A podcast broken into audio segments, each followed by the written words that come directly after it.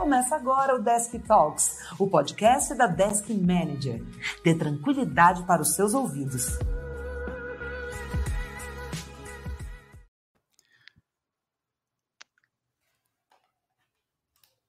Salve, salve galera! Eu sou o Jack do marketing da Desk. Bem-vindos de volta ao Desk Talks e nessa temporada vamos conversar com os colaboradores da Desk para entender melhor como cada um desempenha o seu papel e como as experiências deles podem ajudar a sua empresa a acelerar ainda em 2020. Serão papos mais curtos e focados e você pode contribuir com suas ideias e perguntas aqui nos comentários e nas nossas redes sociais. Agora vamos dar as boas-vindas para o nosso Head de Vendas e CS, Rafael Teixeira. O Rafa é um dos sócios do Grupo 3 já é figurinha batida por conta da série de vídeos Desk na Prática e está há muito tempo no nosso time. Ele gosta de mangá, de artes marciais e futebol arte. E hoje nós vamos falar sobre gestão de vendas e CS. Então, gestores e gestoras, fiquem confortáveis para ouvir e absorver as dicas e ideias do Rafa. Bem-vindo! Obrigado, Jack. Obrigado pelo convite. É estranho, né? Abrir as portas assim para o pessoal, mas é, é super divertido. Eu espero que eu consiga contribuir um conteúdo legal aí para quem estiver ouvindo. Maneiro. O Rafa é bem, é bem palestrinho, então ele fala super bem. Eu acredito que ele vai conseguir encantar todo mundo com o jeitinho dele de falar, gente. É muito, muito bacana escutar o Rafa falar. Olha Bom, futebol, arte. Ah, Rafa, eu só lembro da gente jogando futebol lá e, e as peladas serem acirradas pela, pela disputa que rolava dentro da quadra, entendeu? Então, eu já sei que o futebol arte faz parte do, do Rafael. Vamos lá, eu, eu, quero, eu quero partir para as perguntas aqui, que a gente tem bastante coisa para conversar aqui hoje. Legal. E o que a gente está tentando fazer em todos os episódios, Rafa, é tentar meio que espelhar com quem está escutando a gente. Tentar fazer é, um, um, lance de empatia entre vocês. Porque tem muito Legal. gestor aí de, de CS, de vendas também, que passa diversos apertos, às vezes ele não tem tanta gente assim desse mesmo nicho para poder conversar e tirar as dúvidas e compartilhar o, o que está acontecendo no dia a dia. Então, com a nossa conversa aqui, talvez a gente consiga dar gatilhos e insights para quem está ouvindo a gente. Beleza? Legal. Show de bola. Então, Rafa, primeira pergunta, é, já vamos começar na paulada. Quais são as ferramentas, cursos, livros, mentorias? O que, que você usa como base para encabeçar os times de vendas e de CS? Né? O que te ajuda nessa gestão de uma maneira global? Cara, assim, para vendas tem muito conteúdo hoje, né? Tem, tem muito cara fera aí que fala sobre vendas, que fala de processo de vendas, de estruturação de máquina de vendas. Então, assim, para vendas é só você ir na internet começar a buscar, porque, por exemplo, tem tem caras que estruturaram muito um processo de máquina de vendas usando bases, por exemplo, daquele livro de receita previsível, né? E você começa a conhecer, por exemplo, empresas grandes que hoje têm um processo de vendas incrível, como a RD Station e, e toda a estrutura que eles passaram para construir equipe de SDRs. Equipe de... Então, assim, no, no, caso de vendas, eu acho que o conteúdo é o que não falta na internet. Eu acho que falta, às vezes, é, é tempo de você se dedicar e procurar alguma coisa que faça sentido para você. De CS, hoje, eu acho que o, o termo, né, o tema é, Customer Success está muito, muito hypado no mercado, então tem bastante gente produzindo conteúdo, tem muita gente legal, mas eu, eu gosto muito de ver os conteúdos que o, o próprio Guilherme Lopes da RD, ele, ele compartilha, porque tem uns conteúdos bem legais de como ele estruturou o CS dele hoje, como a, a área de CS deles, ela está mudando até, eles estão estruturando de outras maneiras e o, o passado já não é mais o mesmo, ele vem trazendo coisas novas, então assim, acho que tem muito conteúdo bom, claro, falando de CS, CS, acho que não tem como a pessoa deixar de, de seguir o Lincoln Murphy, porque ele foi um dos caras inovadores que tem trago, assim, ele, ele que vem, veio fazendo com que o conceito de CS crescesse mais no Brasil, né? Então ele, ele conhece muito, o pessoal chama ele de guru do CS, né? Mas ele tem muito material legal, ele tem um blog dele próprio, que ele compartilha muito conteúdo, várias experiências. Então, assim, acho que vale a pena seguir esses caras e procurar esses caras que são referências no mercado mesmo. Uhum. Então, na verdade, a, a, o material que você acaba consumindo para te dar é, para te dar combustível, né, para o seu dia a dia ali, está basicamente todo na internet, né? Você consegue achar isso em YouTube, Google e por aí vai.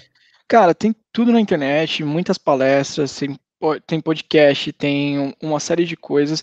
Tem muitos livros que o pessoal recomenda, assim, tem livros que até hoje são livros de cabeceira, né? Então, por exemplo, Receita Previsível é um livro muito bom para quem quer estruturar processo de vendas. Esse livro é, é incrível, ele tem vários dados específicos mesmo, né? Que você pode usar como base para construir o seu processo. Tem um livro que eu gosto muito, que é a Estratégia do Oceano Azul, que é um livro que ajuda a empresa, que, que te mostra a visão de como você sair daquele mar sangrento da concorrência e se destacar sabe? Ficar num oceano de tranquilidade, onde você navega e, e, e tem uma, uma facilidade muito fácil de fechar projetos, de negociar contratos. Então, assim, tem livros muito bons que, que o pessoal pode usar, que é todo mundo recomenda, são livros que é praticamente a bíblia aí do, dos gestores de vendas e de CS, tem pouco conteúdo escrito, assim, de livros mesmo, mas o Lincoln Murphy tem um livro bom que ele, que ele escreveu, já tem a versão dele traduzida também, então dá para a gente utilizar todos esses livros aí como referência e os materiais da internet são complementos, né? Tudo que você pode ver de casos práticos, mentorias e tudo mais, a gente, eu mesmo recebi muitas mentorias lá pelo programa que a Desk passou pela Endeavor, eu participei de algum de um curso que foi para mim foi um divisor de águas em CS é, lá em 2017 quando a gente começou a estruturar a área. Então assim tem, tem muita coisa, tem muito material que dá, dá para você aproveitar bastante. Esse curso ele ainda existe, Rafa? Pior que, infelizmente, eu acho que não. Eu, eu participei da única, uhum. da primeira e única turma. Foi um, um curso que é, assim, mas assim foi um, um curso para mim que mudou a minha visão, assim, do que o pessoal falava de pós-venda e o que era realmente CS, né? Foi um curso que eu fiz pelo pessoal da Gama Academy. É, foi uma imersão, foi uma semana de pauleira, assim. Eu tive aulas com pessoas incríveis, com a Lilian Clems do, do da RD Station, com o pessoal um, um, a Lilian, que era antes responsável pela área de CS da Sambatec. Conheci uhum. hoje uma pessoa que eu admiro demais, que eu tenho como referência, é um amigo meu muito próximo, que é o André Denofrio. Esse cara, ele, ele, ele conhece muito, assim, ele, ele entende muito do, do conceito de CS, ele tem uma, uma experiência muito legal, então eu aprendi muito com ele. Então foi um curso bem legal. E o Lincoln Murphy deu aula, né? É, a última, a última aula do curso foi com o Lincoln, foi uma palestra do Lincoln, né, que a gente assistiu, e a gente participou de um projeto de né, meio que um TCC, né, que ele validou, que ele acompanhou na banca e tal. Então, assim, para mim foi um curso muito bacana. Infelizmente, a Gama não, acho que o curso acabou não indo para frente, mas para mim foi uma experiência incrível e única que para mim ajudou demais, assim. Foi, foi sensacional beneficiou quem participou daquela, né? Bem é, bacana. É, cara. Bacana. Foi uma turma curta, hein? foi uma turma pequena, acho que tinha umas 30 pessoas, mas quem participou saiu dali. Eu lembro de um, de um da, da, do dia que eu tive aula com a Lilian Clems, né? Que ela é, é gerente de CS da, da RD, né? E ela trabalhou direto com o Guilherme Lopes quando eles estruturaram lá na RD, né, área de CS. E a aula dela, cara, foi de tanto conteúdo que eu escrevia páginas e páginas no meu caderno e eu cheguei em casa, pra você ter uma noção, eu cheguei tão baleado de informação que eu passei assim, cumprimentei todo mundo, passei reto e não tinha visto a minha esposa na sala. pra você ter uma noção. Ela até olhou para mim assim com uma cara, eu falei, nossa, desculpa, eu tô. É, e Tomado pelo um conteúdo. Pouco... Nossa, cara, e a minha mente trabalhando e eu vendo, cara, como é que eu consigo fazer isso rodar na desk e tudo mais. Então, assim, foi um conteúdo muito bom, eu aprendi demais, assim.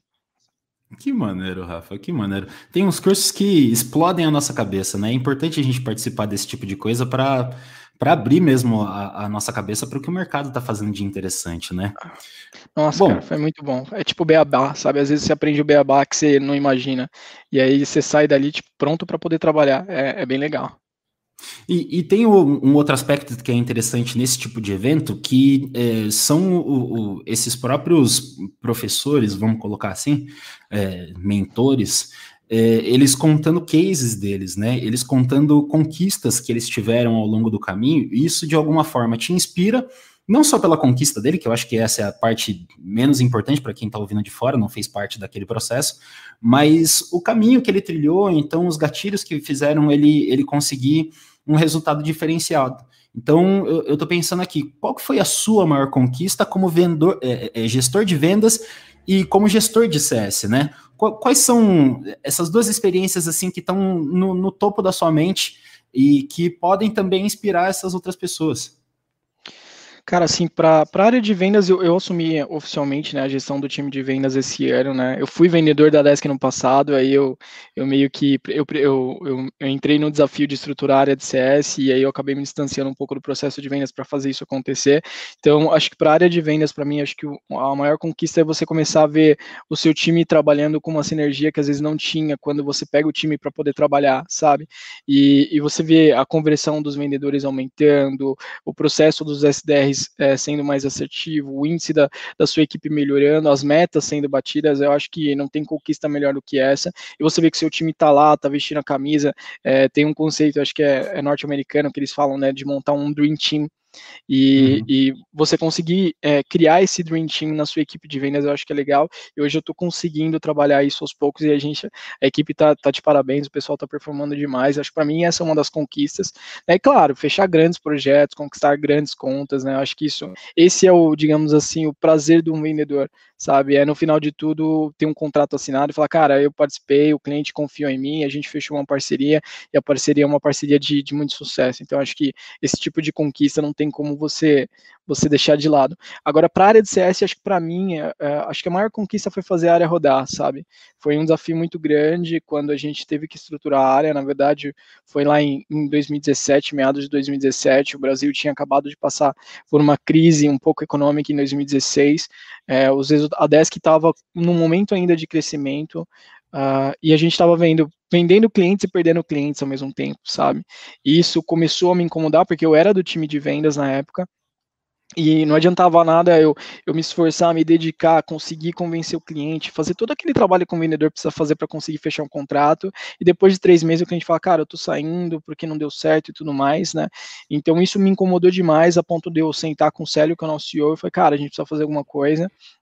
E aí, na mesma hora, é, pintou, é, a gente recebeu meio que assim, foi, foi momento, né? A gente recebeu a, a, o curso lá da, que a Gama estava estruturando, e eu fui para o curso, foi tipo, foi uma semana cansativa, porque era o dia inteiro trabalhando, à noite indo para o curso, chegando em casa, tipo, meia-noite, isso foram seis, sete dias seguidos, né? Para quem é, trabalha é, no dia a dia, é cansativo um pouco, né? Claro que hoje isso é normal, todo mundo acaba indo para estudar, mas é puxado. E o desafio de você coletar as informações, porque você precisa usar todos os dados que você vai aprender na prática, você precisa estruturar. Então, acho que quando eu, a gente estruturou a área de CS, eu comecei a fazer a área de CS rodar, e a gente viu o nosso churn baixando, o lifetime aumentando, é, clientes ficando, o investimento que a gente fez, porque sai, por exemplo, eu era um dos vendedores que trazia um pouco mais de resultado para a empresa, né? Tinha um bom resultado, digamos assim. E aí falar, cara, eu, tive que deixar o tirar o chapeuzinho de vendedor e, e o Célio, né, meu CEO, teve que falar, postar, falou, cara, tudo bem, a gente vai perder um pouco menos de clientes entrando, mas isso é um trabalho a longo prazo e, e você conseguir justificar todo esse investimento, mostrar que a área valeu a pena, sabe, que tudo isso está trazendo um resultado incrível, os índices abaixaram drasticamente, né? Então, hoje eu diria que isso para mim foi uma das maiores conquistas e um dos maiores desafios que eu tive aí na Desk. E é legal que é resultado na prática, né? Para quem é SEO, para quem é do financeiro, para quem é gestor administrativo, o cara tá muitas vezes querendo ver o número ali, deu certo, deu certo. Então, ele vê o, o, os números mudando ali na planilha dele, ele já vai ficando mais, mais tranquilo, né? Parece Nossa, que vai fluindo mais tranquilo. E as reuniões, tipo, reunião com sério, cara, olha, olha o que, que tá acontecendo, olha os números abaixando, olha os números aumentando.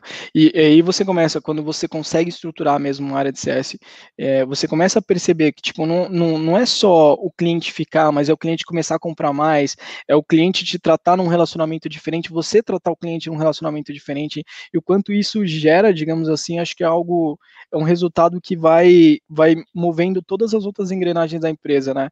Então, eu acredito que depois que a gente estruturou a área de CS na Desk, a cultura da Desk mudou completamente, porque CS não é só um departamento, né? Eu brinco muito que não é, ah, o sucesso do cliente não é responsabilidade minha, do meu time, da minha equipe. É, o sucesso do cliente é responsabilidade da empresa inteira, desde o pessoal de produto, ao pessoal de vendas, ao pessoal de suporte. E a, a cultura da Desk mudou de uma maneira tão grande de 2017 para cá, depois que a gente estruturou a área, e eu fico feliz de poder participar, sabe? De, de ter sido, sabe, aquele, aquela a farpinha inicial que acendeu a, a uhum. chama. É, então isso para mim acho que foi, foi algo incrível, assim, foi, foi fantástico. A faísca inicial, Rafa. É, farpinha, faísca. farpinha, faísca, faísca.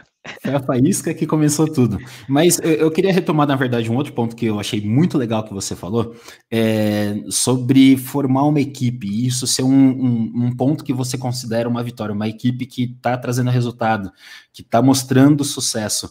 A Nath disse a mesma coisa lá no primeiro episódio dessa segunda temporada aqui do Desktops.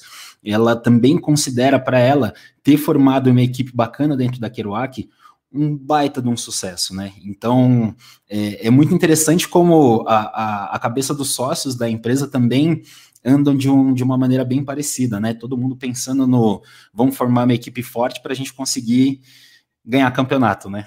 Bem legal. Ah, é, assim, tem, tem aquele. Tem um, uma frase, né, de construir um castelo é, em cima da rocha e não em cima de uma areia, né?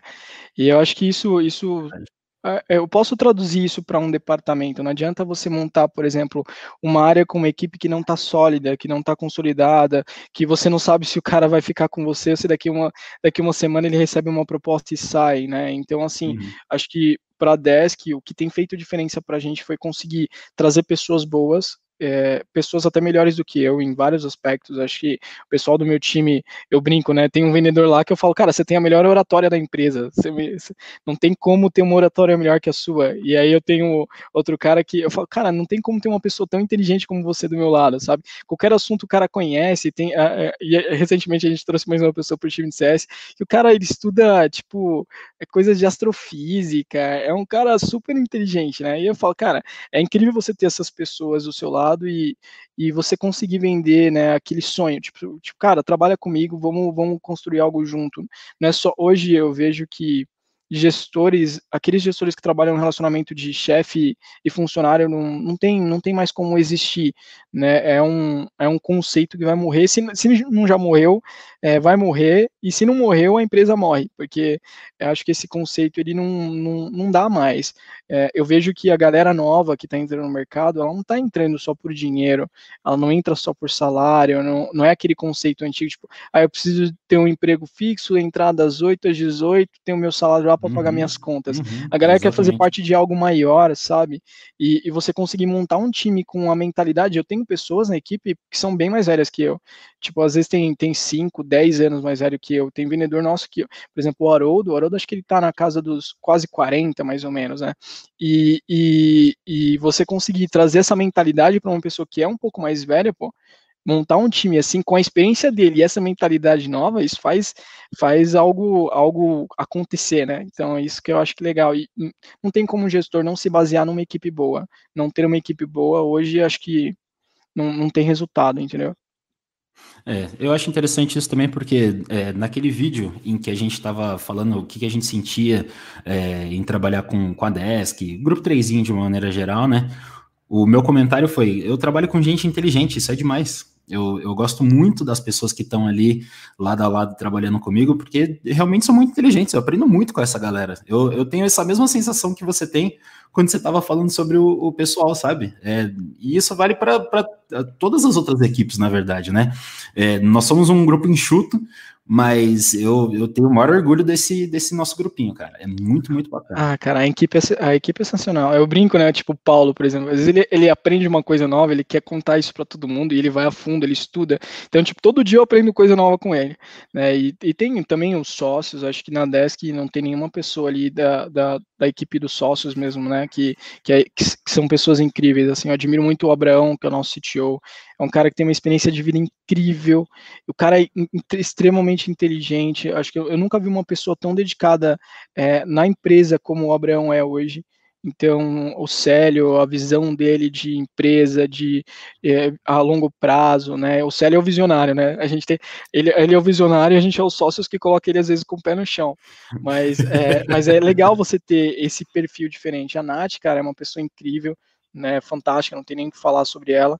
Então tem muita gente boa mesmo. E isso começou desde os sócios, e aí os sócios só foram buscando galera boa no mercado. A gente, até a equipe de suporte hoje, eu tenho muita admiração pelo pessoal, a Nicole, o César, o Adilan, os meninos arrebentam demais, né? Então isso eu acho que é, é bem bacana de, de se montar, de se estruturar.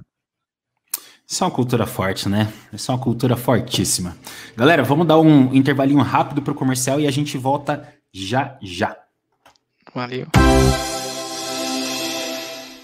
O Desk Manager é uma plataforma que com certeza vai otimizar a gestão do seu atendimento, contando com um módulo de gestão de chamados, gestão de projetos internos em um quadro em estilo Kanban, pesquisa de satisfação e até mesmo um construtor de relatórios. Parametrizado também de acordo com as boas práticas do IT COVID, a plataforma entrega um acesso remoto, gestão de ativos, workflow de aprovação e integrada de forma nativa com diversas plataformas de BI. E aí, o que me diz? Vamos transformar o seu atendimento? Estamos de volta, Rafa. Estamos de volta. E eu já queria começar esse segundo bloco dizendo que nem tudo são flores. Na verdade, é, em, em, vários pedaços do, do, nosso dia aqui, a gente enfrenta alguns probleminhas ali que podem minar nossa produtividade, ou então estão atrapalhando algum projeto e tal.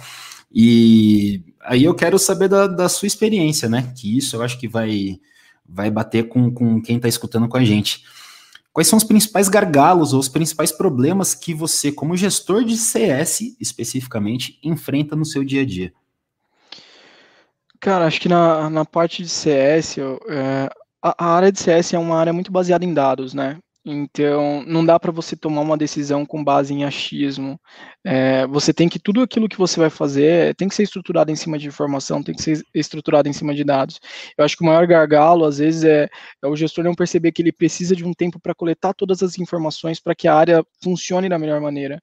É, então, um, um trabalho, por exemplo, que, na área de CS, quando eu fui estruturar a área de CS, que, que eu aprendi, né, com, com todos os mentores que, que, a gente, que eu conversei, que eu tive aula e tudo mais, acho que é, foi primeiro mapear todos os dados da minha operação. Tipo, mapear quais são os perfis de cliente que eu atendo, por que, que os clientes saíram, por que, que eu perdi clientes no último período, no último ano, nos últimos cinco anos de empresa, mapear informações detalhadas mesmo, a ponto de você entender por que, que isso está acontecendo e como você pode melhorar esse processo. Então, acho que é, às vezes o gestor ele tem que se preocupar em não ficar muito inserido no operacional, ele tem que sair do operacional e, e ter aquela visão estratégica, olhar aquilo que está acontecendo e, e, pensar de uma maneira mais macro, né? Às vezes no começo, quando você, tá, eu, por exemplo, quando eu estava sozinho, cara, eu fazia o CS de, sei lá, metade da carteira de cliente sozinho né? Era só eu no departamento.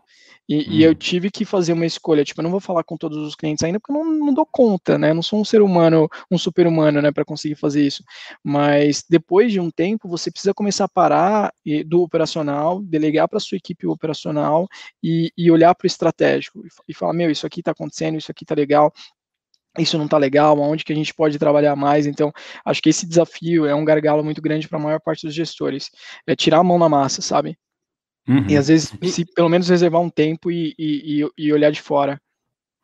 Ô Rafa, como é que você fez para montar a sua equipe? Não estava aqui na nossa pauta, mas você tocou nesse ponto e talvez seja um ponto chave para você conseguir tirar a, a mão da massa e conseguir delegar alguma coisa. Mas como é que você encontra essa pessoa que vai? Eh, você estava procurando meio que um, um, uma cópia do, do Rafa para poder fazer essas coisas, ou então era alguém que tivesse um set de skills mais específico em cima do que você precisava.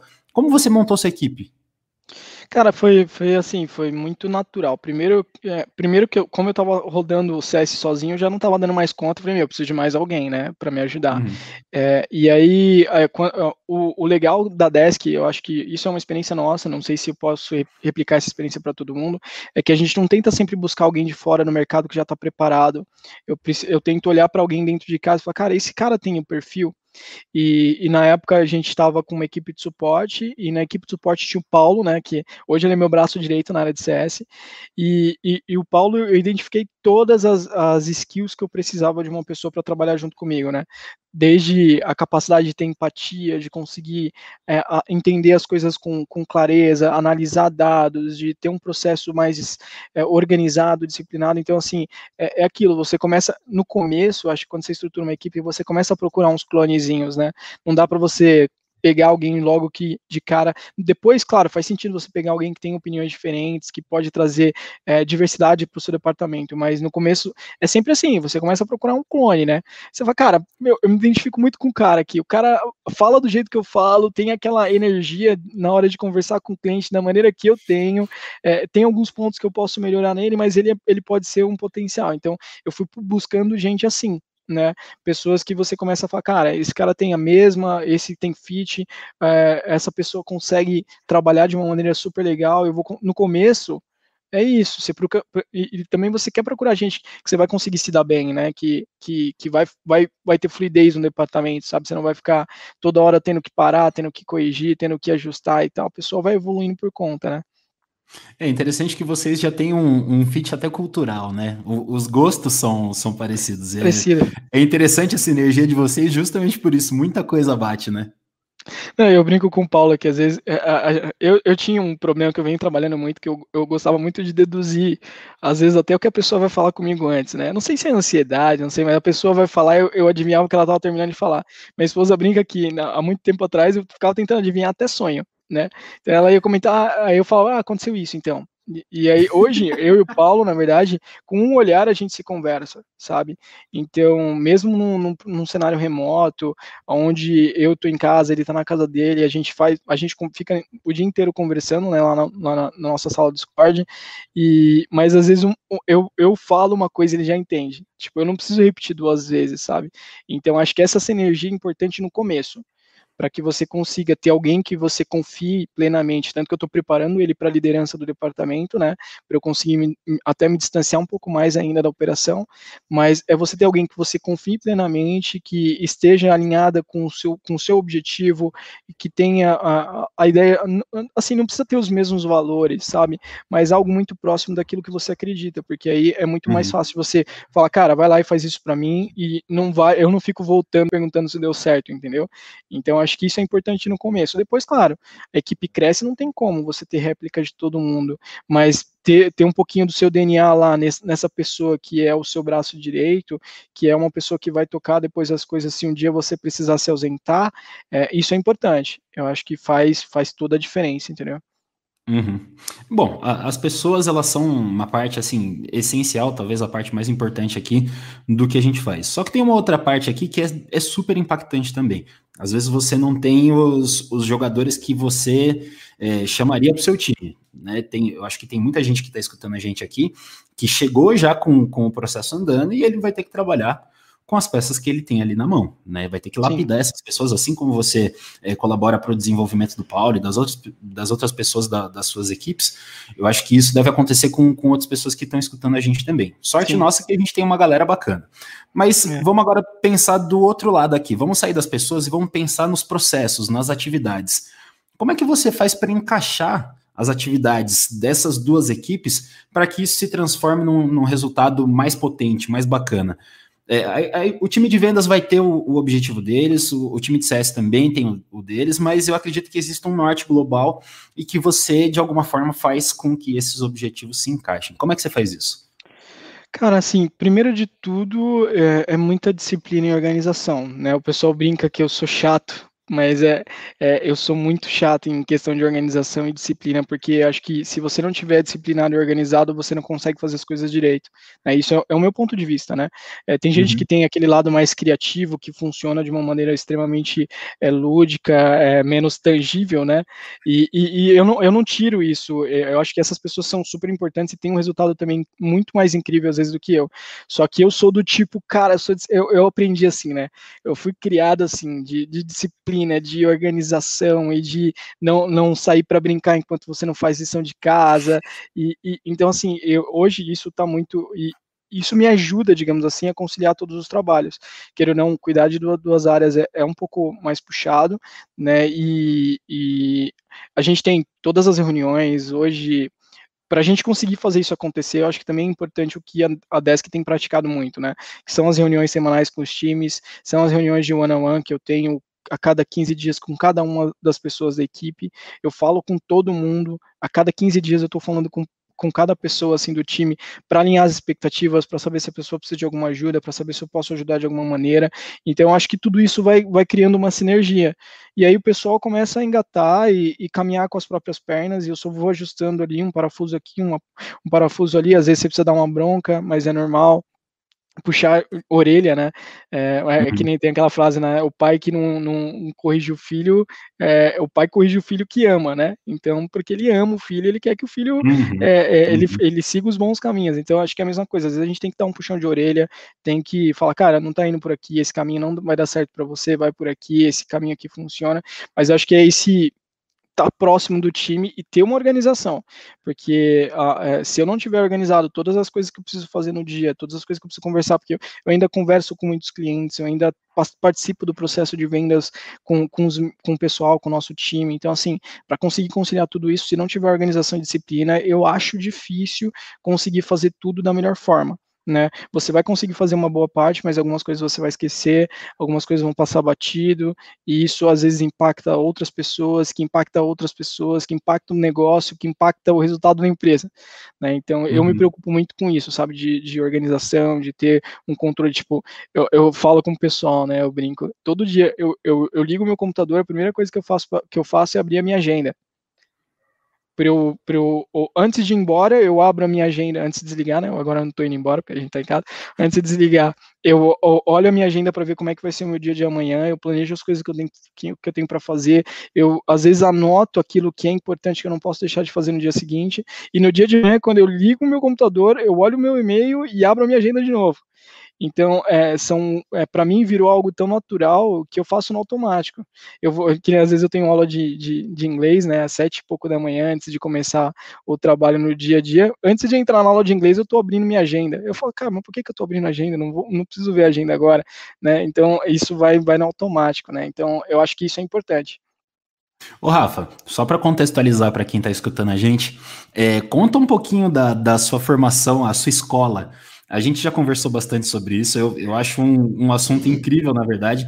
É, o Rafa estudou numa escola super legal que tinha, enfim, critérios é, bem claros de como eles queriam levar a disciplina lá. Mas eu acho que, de alguma forma, isso acabou te ajudando, não foi? Cara, eu acho que é, isso formou o meu caráter, na verdade. Para ser sincero, eu acho que eu devo muito. A... Na verdade, eu devo muito primeiro aos meus pais, né? Eu venho de uma família mais humilde, né? E minha mãe, ela, quando eu, eu tava na quarta série, tá? Na quarta série, é, a minha mãe descobriu um, uma escola que, que chamava, chama até hoje, né? Centro Educacional de Pedreira, que é, é, ficava perto da onde eu morava, eu morava na zona sul de São Paulo. É uma ONG, é, é uma ONG, é, ela tem toda a parte de, de, de, incentivo católico e tudo mais, né? Tanto que a, a, na, dentro da escola existe, tem padres, tem, tem a, toda a parte de preceptoria. É, um, é uma estrutura muito legal. E é, eu precisava passar numa prova para poder entrar no processo seletivo dessa, dessa escola. E aí, depois que eu passasse na prova, eu passava por uma entrevista, e aí eu poderia ser aceito para as turmas, né? E é, como é uma ONG, então, tipo, você não paga, né? É, mas é, é, uma escola que você ficaria em tempo integral. Eu estudava, tanto que é, é, estudar na escola normal, porque você precisa cumprir o currículo normal do, do governo, né? E uhum. eu saía de uma escola e entrava na outra, isso desde a quinta série.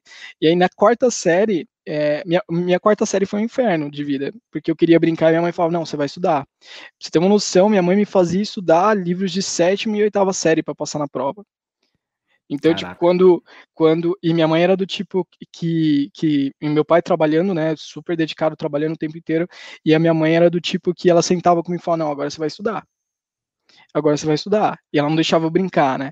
E, então, primeiro partiu, acho que, da, da, dessa dedicação da minha mãe, que acho que para mim foi foi algo que modificou, é, me estruturou mesmo. E aí na escola, cara, é, era uma escola totalmente diferente, porque era uma escola masculina, é, com, com, com princípio católico, né? Então eu tinha aula de, de, ética, eu tinha aula de moral, eu tinha aula de catecismo, eu tinha aula de tudo, tudo, tudo quanto é coisa. E lá eu conheci assim, é, mudou a minha vida porque as pessoas que eu conheci lá dentro dessa escola, acho que me ajudaram a construir meu caráter porque mesmo que hoje eu não sou eu não, não sou religioso na parte de catolic, da, da igreja católica, né? Eu sou cristão, mas não da igreja católica. Mas, cara, o, o que eu aprendi com os preceptores, eu tive um preceptor, é, eu tive, conheci pessoas incríveis, sabe, João Bosco, Ettore, são pessoas que, que me ajudaram a crescer. E nessa escola, o, o, a rigidez lá era incrível Tanto que tipo, você chegava cinco minutos atrasado, se você não estava com uniforme, você não entrava, se você não estava com crachá, você não entrava, é, se você ficasse de, de gracinha, você tomava uma, uma advertência, é, é, e eu, era, eu sempre fui uma criança muito elétrica, assim, sabe, com energia para gastar, e às vezes o, o, o, a minha mãe fez amizade com o zelador da escola, eu saía da escola e ela, ele já estava contando tudo para ela. E aí eu, eu, eu, ainda apanhava em casa. Então, assim, eu, eu cresci. No... Cara, era terrível. Mas, assim, foi muito bom para mim, sabe? Eu aprendi muito a. E como era difícil estruturar. Porque imagina, uma, uma criança da quinta série tendo que se organizar para estudar todas as matérias da escola pública, porque eu não podia deixar a desejar na escola pública, senão meus pais brigavam comigo, e conciliar com todas as matérias da escola, de, de, dessa escola complementar, e era em período integral, era de segunda a sexta, eu entrava numa escola, saía, ia para outra, almoçava marmita, na quinta série comendo marmita, às vezes, na, na sétima série comendo marmita, e depois ia, entrava na outra escola, saía da outra escola, ia para casa e tinha que fazer lição, porque se eu não fizesse lição, não sobrevivia, né, então isso acho que me ajudou muito a a, a, aprender essa questão de disciplina, sabe, de organização, de dedicação, de falar, cara, tem uma coisa para fazer, vai e faz. Eu acordava 9 horas da manhã no domingo para fazer relatório, sabe? É, eu não era do tipo que acordava às 11 horas da manhã, eu tinha que acordar às 7, 8 horas para poder fazer trabalho, senão eu não ia tirar notas boas, né? E essa escola, hum. ela tinha, eu não sei como funciona hoje, faz muito tempo que eu não, não, converso com eles, mas ela tinha um processo que se você fosse um bom aluno e tiver, tirasse, tirasse boas notas no decorrer do ano, você garantia sua vaga para o próximo ano letivo. Legal. Então, tipo, imagina, se, se eu não fosse um bom aluno, eu perdia a minha vaga, eu tinha que fazer prova, entrevista para passar no processo seletivo de novo. Então, hum. para eu não ter esse. esse e, e, cara, é, era, eu tive aula de eletrônica, de eletricidade residencial, eletricidade industrial, informática. Eu tive aula de todo tipo de matéria na escola, porque o ensino deles é muito bom, sabe? É, e, e a parte legal, pô, de graça né? Então, tipo, é uma ONG que tem um incentivo para a comunidade mais é, de classe média baixa, sabe? Eles ficam, até hoje, o, o, campus deles, eu nunca vi um campus da escola, o campo, campus deles é melhor do que muita faculdade. Mas muita Sim. faculdade mesmo, cara. É incrível a estrutura. E, e os, as pessoas que tinham lá, né? Os professores eram muito bons. Eu aprendi demais com eles. Não só questão de, de, conteúdo de matéria em si, mas de como pessoa. A gente tinha preceptoria toda semana, eu tinha que falar com o professor para falar da minha vida, para falar como eu cuidava, como eu tratava minha mãe em casa, como eu tratava minha irmã. Eu tive, a gente tinha é, que conversar com o padre toda semana para poder falar como era a nossa vida e tudo mais. Então, assim, isso acabou influenciando muito no, na questão de caráter, né? E, e, acaba influenciando em outros aspectos da vida, né? Isso para mim uhum. foi, foi sensacional, sabe? Mudou, para mim mudou a minha vida, né? É, eu já tinha é, conversado com o Rafa sobre isso, então eu já, eu já sabia que essa era uma história muito legal, muito legal. O Rafa me contou N outros detalhes do, do é, tempo de escola dele, como foi o tempo de escola. Eu acho que realmente faz uma baita de uma diferença, inclusive é, palmas para pais e mães que se dedicam tanto pelos filhos, né? Sim. Que se entregam, se doam tanto pelos filhos, porque é uma constante, né? É, deu para ver que isso fez diferença na sua vida, Sim. se você tinha uma condição de vida mais simples e agora como você já está, é, o que você já conseguiu alcançar dentro da sua vida, né? Se seus pais realmente conseguiram impulsionar você para essa, essas vitórias, né? Isso é muito Sim. legal também. E aí, para quem, quem vive em São Paulo e, e, mora na Zona Sul, cara, eu aconselho colocar o filho lá. Ah, mas ele, mas eu, ele não, meu filho não é católico, a minha família não é católica, cara, não, não é esse o ponto, sabe? A minha família não era católica, né? Mas é, a, o que a oportunidade, as portas que uma escola como essa, com esse regime mais, mais mais apertado. Hoje você não vê mais isso numa escola pública, até mesmo numa escola particular. Né? Você vê aluno de escola particular dando tapa na cara de professor. Não existe mais respeito hoje em dia, né? Mas nessa escola, cara, eles ainda, até hoje, eles, eles criam eles criam, né? Eles gostam de falar que eles criam os alunos para o mundo, para o mercado, né? Então, uhum. até hoje eles funcionam, dá para se inscrever. Claro, é difícil de entrar? Não é fácil, né? São vagas limitadas, mas uhum. acho que vale a pena qualquer pessoa que, que tiver interesse em colocar o filho lá. Se eu morasse na região da Zona Sul de São Paulo, com certeza meus filhos iam estudar lá, sabe? Não tem, não tem dúvida que eu ia fazer isso. Então eu aconselho muito, assim, esse tipo de coisa. Formação de qualidade, né, Rafa? Formação de qualidade. Bom, galera, a gente vai fazer um intervalinho comercial e a gente volta já já com o nosso terceiro bloco com o Rafael. Valeu. Olá! O Kerouac foi pensado para melhorar a sua gestão financeira. Nele é possível cadastrar quantos usuários você quiser. O acesso simultâneo pode variar conforme a quantidade de licenças contratadas. Por se tratar de uma plataforma multiempresa, é possível cadastrar quantos CNPJs quiser. Já pensou em controlar suas operações da palma da sua mão? O Kerouac está disponível em Android e iOS e te dá acesso a todas as funcionalidades do sistema.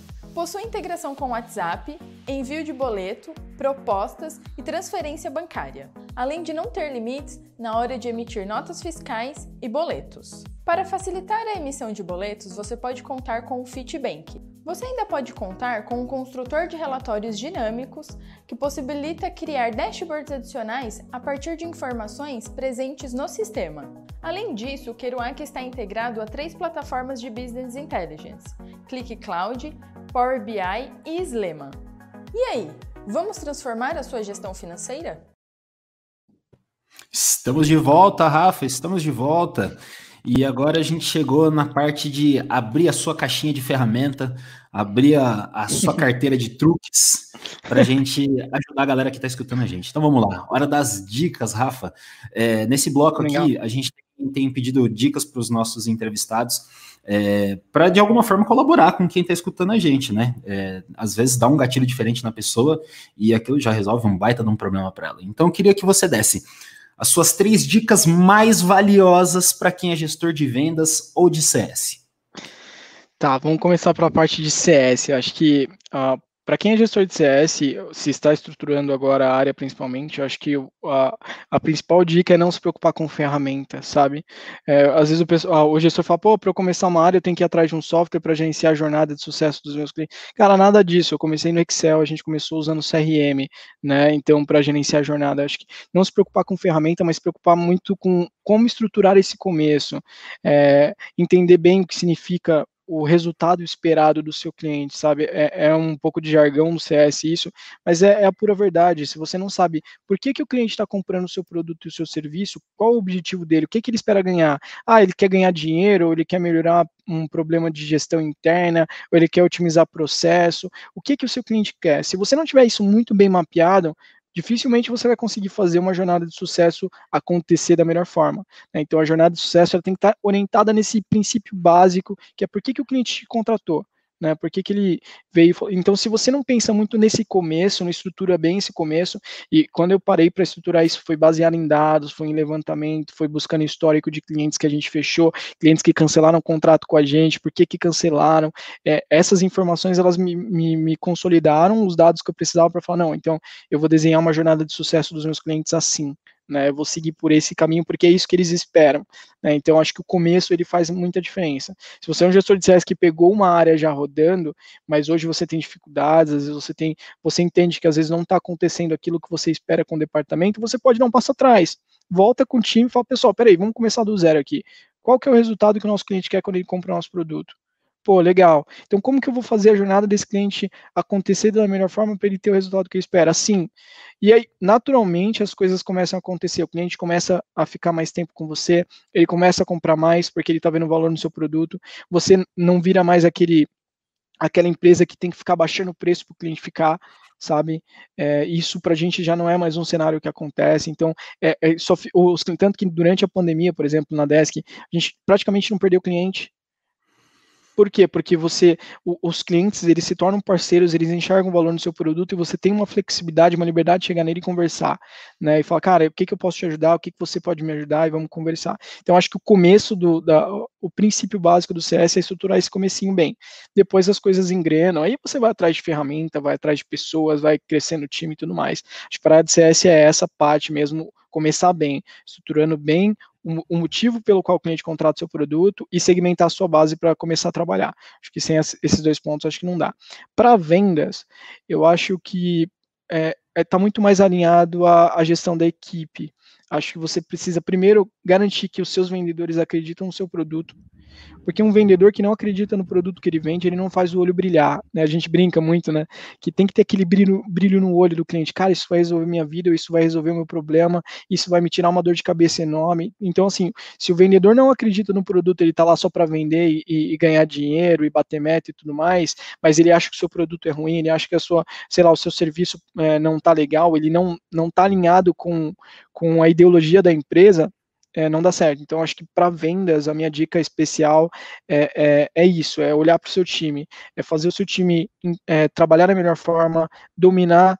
É, eu, eu, brinco, né? O pessoal fala que ah, vendas é arte, é a arte de vendas, né?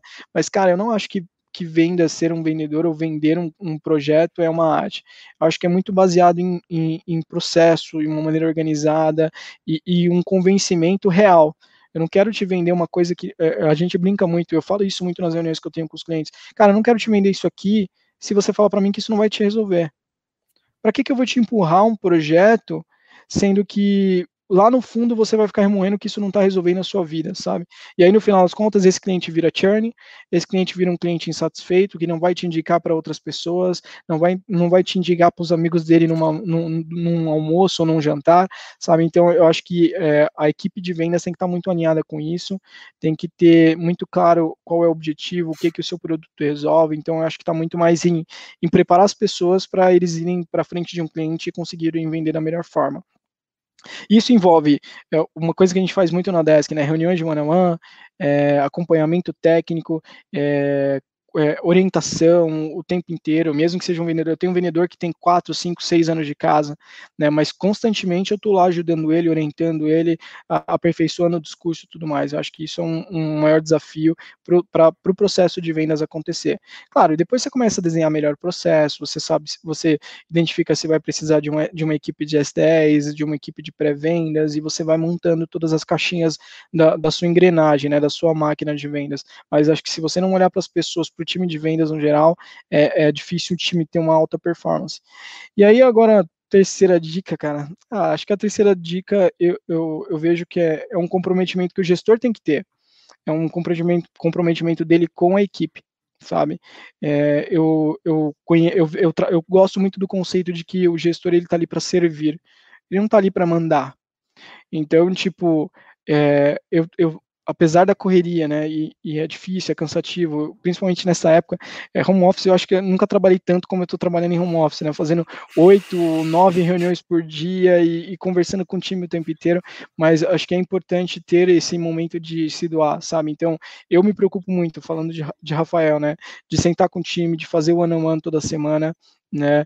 É, é, toda semana não, na cada 15 dias eu falo com uma das pessoas da equipe, então tem muita gente para conversar, né? Então toda semana também não dá, mas é, one on one é, para conversar com a, com, com a pessoa, é você e aquele carinha que está ali do outro lado, sabe? O que, que ele precisa, qual a expectativa dele. É como se você estivesse fazendo CS do funcionário, sabe? Uhum. Da, da, daquele cara que trabalha com você, que aí, tipo, você alinha a expectativa dele e você ajuda a empresa a, e ele a trilharem o mesmo caminho para alcançar esse objetivo. Acho que isso é importante, então é, é meio que se doar, sabe? E, e, e não fazer esforços para poder falar, cara, e, e, às vezes você tem que falar, não, tipo, cara, aqui você está indo pelo caminho errado, não é assim. Mas é, é, é ter alguém lá para fazer essa orientação é muito bom. Porque aí você mantém a equipe motivada, mantém a equipe alinhada com a estratégia da empresa, mantém o discurso das pessoas é, alinhado. Eu, ah, quando eu comecei a fazer os one-on-ones, eu percebi que além dos one-on-ones, eu tinha que fazer uma reunião técnica com o meu time de vendas, para fazer eles aprenderem melhor sobre o nosso produto, porque quanto mais eles aprendem sobre o produto, mais eles podem vender melhor. Então, assim, são coisas que você só percebe se você estiver lá. Se você está uhum. distante, eu estou uhum. aqui na minha mesa trabalhando e cobrando o resultado o tempo inteiro e só isso, você não consegue enxergar esse tipo de coisa, entendeu? Eu acho que essa seria a terceira dica, sabe? Eu, eu entendo que um gestor, ele, ele tá ali para servir. Ele, uhum. Se ele não está ali para servir, se ele está ali só para cobrar e querer resultado, e espremer toda gota de esforço da sua equipe em prol de um, de um, de um resultado que às vezes acaba sendo um pouco egoísta, né? Eu acho que isso não é saudável. Então eu pensaria nessa, dessa maneira. Ô Rafa, é, só por curiosidade, quanto tempo duram essas reuniões que você faz individualmente, né, o one-on-one, ou essas que você faz com a equipe toda? Quanto tempo em média dura isso? Até para quem ainda não faz, ter um mais ou menos um parâmetro ali de quanto tempo ele vai investir para poder fazer essas coisas com a equipe dele, né? Legal. Cara, assim, as reuniões com a equipe inteira, a gente tenta trabalhar muito com uma agenda de uma hora no máximo. É, uhum. Claro que dependendo do, do, do, tamanho da equipe e das coisas que você precisa discutir, às vezes extrapola um pouco mais, vira uma hora e meia, uma hora. Mas eu, eu brigo, a gente briga muito com questão de horário, né? Então eu me preocupo muito em, em tentar fazer tudo em uma hora. A reunião de one-on-one, -on -one, eu reservo uma hora para cada pessoa. É, na, na desk isso não é, não é uma regra. Tem gente que conversa 30 minutos, tem gente que marca um bate-papo de 15 minutos rapidinho só para alinhar algumas, algumas lições de casa, mas eu prefiro reservar uma hora para eu ter um tempo hábil para conversar, para falar de todos. E eu, eu sou uma pessoa que gosta de falar, né? Então, tipo, a gente vai conversando e vai desenrolando bate-papo ali. Às vezes eu tô falando da família, a gente tá falando do plano que o cara tem para poder reformar a casa, sabe? E, uhum. e, coisas que aconteceram na vida pessoal, mas isso é legal, porque você cria uma intimidade maior com o seu time, né? Então, eu, eu acabo reservando uma hora, mas tem uma umas, às vezes, por exemplo, com uma pessoa, com o Paulo, que eu tenho muita mais, muito mais afinidade, a gente conversa o dia inteiro sobre todas as coisas, né? Então, uhum. às vezes, o meu one-on-one com ele é mais rápido, é um one-on-one de 30 minutos só para alinhar as lições de casa. E assim, uma coisa importante, as reuniões de one-on-one -on -one não são um bate-papo a torto. Ela tem que sair dali, a pessoa tem que sair da reunião de one-on-one -on -one com uma lição de casa para fazer, com uma, um, algo que vai ajudar ela a crescer profissionalmente, às vezes a crescer pessoalmente. Eu brinco, porque a, gente tem um, um, cara no CS que eu dei um uma, uma lição de casa para ele se exercitar porque ele ficava o dia inteiro dentro de casa e não saía de casa. falei, cara, você tem que sair da sua casa, você tem que, uhum. você tem que é, mudar um pouco o seu hábito, sair da cadeira, sair do computador e tudo mais. E ele mora sozinho, que é mais difícil ainda, né? Porque você fica inserido nesse contexto, é mais difícil você. Falei, cara, é o seguinte, você tem a lição de casa uma semana, uma vez por semana, você tem que dar a volta no quarteirão. Né? E aí a gente, e a gente fica brincando assim.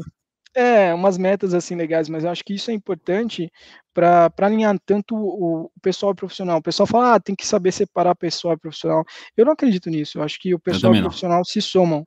Né? Uhum. Então, aquele que está ali trabalhando é o mesmo cara que tem problema em casa, que tem problema com a esposa, que tem problema com a família, e ele tem que estar tá preparado para trabalhar e, e, e, conseguir lidar com esses problemas, e às vezes ter um tempo para poder lidar com esses problemas sem o trabalho ficar atrapalhando. Se você não está próximo do seu time, você não consegue saber disso, entendeu? Uhum. Então eu acho que isso é importante, assim. Mas falando na prática, uma reunião de one-on-one, é, a, a, eu sei que a Nath faz às vezes de 30 minutos, coisa rápida, para bater algumas lições de casa e continuar fazendo acompanhamento. Eu reservo uhum. uma hora, mas acho que one-on-one -on -one não tem uma regra, sabe? Uhum. Agora, a reunião semanal com o time, talvez uma hora, no máximo uma hora e meia por semana, acho que já está de bom tamanho. Se passar disso, já fica improdutivo. É, já dá para já dá para ter uma ideia de quanto tempo vai durar é, para sua equipe, né? Para quem está escutando a gente, já vai dar para saber mais ou menos quanto tempo ele vai investir na semana ou no mês para poder fazer esses acompanhamentos com as equipes e, e ver realmente a produtividade, o, o, desempenho da equipe melhorar, né? Sim. Rafa, vamos partir aqui para a última dica, né? Nem pergunta, a última dica. É, qual foi a última coisa mais interessante que você descobriu aí e que ajuda no seu processo de gestão? Alguma coisa que você conheceu, descobriu, enfim, de qualquer aspecto, vamos lá. Acho que assim, o que mais mudou assim para mim no processo de gestão foi essa questão de começar a trabalhar mais forte com as pessoas, né? E aí tem um livro que eu li que, que é muito legal, ele ele, ele tá muito alinhado com, com, com o que eu penso e tal, que chama O Monge Executivo né? Uhum. E, e aí eu, o livro traz muito essa ideia que eu penso que o executivo, o gestor, o líder, o, o dono da empresa, qualquer cargo se leva, enfim, ele, ele tem que servir, né? E o livro ele mostra muito isso, aprender a escutar mais, aprender a se dispor mais para as pessoas e tudo mais. Então esse livro acho que para mim é um livro que eu gosto muito. É, é, de vira e mexe, às vezes eu volto nele para ver algumas coisas. Então, assim, é um livro bem legal que acho que faz sentido para quem tem essa ideologia de de repente mudar um pouco o mindset falar, cara, eu sou gestor, mas eu não, eu não tô aqui só para cobrar resultado, eu tô aqui para a gente brinca, né, para impactar o mercado, para impactar a vida de alguém, para impactar a economia, para impactar o país, né, e, e, eu acho que servir, né, a, a, ideia de servir funciona muito bem. Acho que tem esse, acho que é um, um dos livros que eu gosto muito de, de, de, de, citar, eu, eu particularmente gosto muito dele. E aí tem conteúdo, tem muita coisa. É que eu, eu gosto de várias coisas, né? Série, eu gosto de, de série de super-herói e tudo mais. Então, tipo, é, eu, eu vou para conteúdos, vários conteúdos aleatórios, né? Mas acho que é, é mais ou menos isso, essa ideia. Então, já que a gente entrou no conteúdo aleatório aqui, também não tá na nossa pauta, mas vai lá. A última coisa mais legal que você assistiu para dar uma relaxada, para liberar a cabeça. Ah, legal, cara, que eu assisti. Ah, eu tô assistindo uma série muito legal com, com a minha esposa. Eu gosto muito de coisa medieval, de coisa histórica e tudo mais. Aí tem uma série bem, bem bacana que a gente tá assistindo agora na Amazon Prime, que é Downtown, Downtown Abbey, que fala de uma, uhum de uma família lá da Inglaterra, que eles tinham, eles tinham uma propriedade grande, quase uma monarquia, né? Então fala um uhum. pouco daquela época da Inglaterra, da monarquia e tudo mais. É uma série bem legal que te descontrai, você assiste a série, você não fica. Às vezes é, é, bom você ter aquele tempo de se desestressar e tudo mais. Né? Uhum. Né? Cara, eu gosto muito de, de, de jogar, eu, eu, jogo até com o pessoal, às vezes eu jogo online para descontrair um pouco, né? Minha esposa brinca que eu, quando eu entro na caixinha do jogo, eu tô ali e às vezes a, a cabeça para de, de, se estressar um pouco e você consegue se brincar, se divertir e tudo mais. Então, eu gosto muito de jogar é, e descontrair nesse sentido, sabe? A, é difícil, mas a gente acha tempo para isso. Acho que é, é, importante. É importante ter um pouquinho de aquele momentinho de, de hobby, mesmo que seja uma vez por semana. Eu às vezes não dá tempo mesmo, né? Às vezes eu tento uma vez por semana, um pouco mais, mas acho que isso é importante. É, já que não tem mais o deslocamento para a empresa, nem para ir, nem para voltar, tenta pegar um pedacinho desse tempo para dar uma, uma aliviada, sim, né? Uma liberada. Sim, é importante, acho que faz parte. Às vezes só ficar lá lendo conteúdo, estudando, é bom. É bom, mas é bom aliviar também um pouco. A gente, lá na Desk, quando a gente tinha um escritório, tinha aquele futebol uma vez por semana que a gente uhum. tentava com muito afinco cumprir esse compromisso, porque eu futebol entendo. Arte. É, eu entendo que isso ajuda as pessoas a, a, a aliviarem o estresse, né? Então é, é, legal que a gente consiga arrastar desenvolvedor, né, pro, pro, futebol e, e estreitos um, laços é, também. É, é um momento legal. super cômico, sabe? Eu acho que esse tipo de, de coisa é importante. Só ficar no dia a dia é, pilhado o tempo inteiro, se preocupando e pensa. Às vezes é bom você. Não, peraí, deixa eu desligar um pouquinho né? Hum. E, e, isso, acho que isso ajuda também a organizar as ideias e se preparar para a próxima missão do dia, né? É saudável para o cérebro, né, Rafa? É, faz bem para o é nosso corpo mesmo. Quimicamente é comprovado. É, então, essa descompressão ela é super importante. Rafa, eu, eu, eu, assim, eu tô muito feliz de você ter participado desse episódio. Foi um baita de um prazer ter conversado com você. É, todo episódio que eu tenho gravado agora, eu tenho conhecido ainda mais os colaboradores da, da Desk. E tem sido bate-papos muito enriquecedores. Isso foi muito ah, legal também. Então, muito obrigado mais uma vez. É, sempre dispôs do seu tempo, da, da sua experiência, compartilhou com a gente aqui. Isso foi muito legal. Eu espero que todo mundo tenha curtido e tirado lições aqui do que a gente conversou. E aproveita que você já chegou até aqui, deixa seu like, compartilha com aquela pessoa que você acha que esse conteúdo pode ser útil. Isso vai ajudar bastante a gente, mas vai ajudar também o pessoal lá do outro lado. Então, Rafa, considerações finais. Cara, eu só tenho a agradecer, espero que o pessoal tenha gostado. É, se alguém quiser tem liberdade para falar comigo direto, não sei como que a gente vai disponibilizar os contatos aí, mas dá para disponibilizar, eu fico à disposição. Aqui na descrição. É, coloca aí na descrição, né? É, eu fico à disposição. É, eu acho que é importante. Quanto mais a gente puder contribuir positivamente, eu acho que melhor, né? É, eu gosto daquela semear bem para colher bem, né? Então acho que faz parte. Ah, Mas valeu, obrigado pelo convite. Maravilha, brigadão, Rafa. Que legal. Valeu. Galera, valeu, Jack. Nós ficamos por aqui e até o próximo episódio. Tchau, tchau. Valeu, pessoal. Um abraço. Tchau, tchau.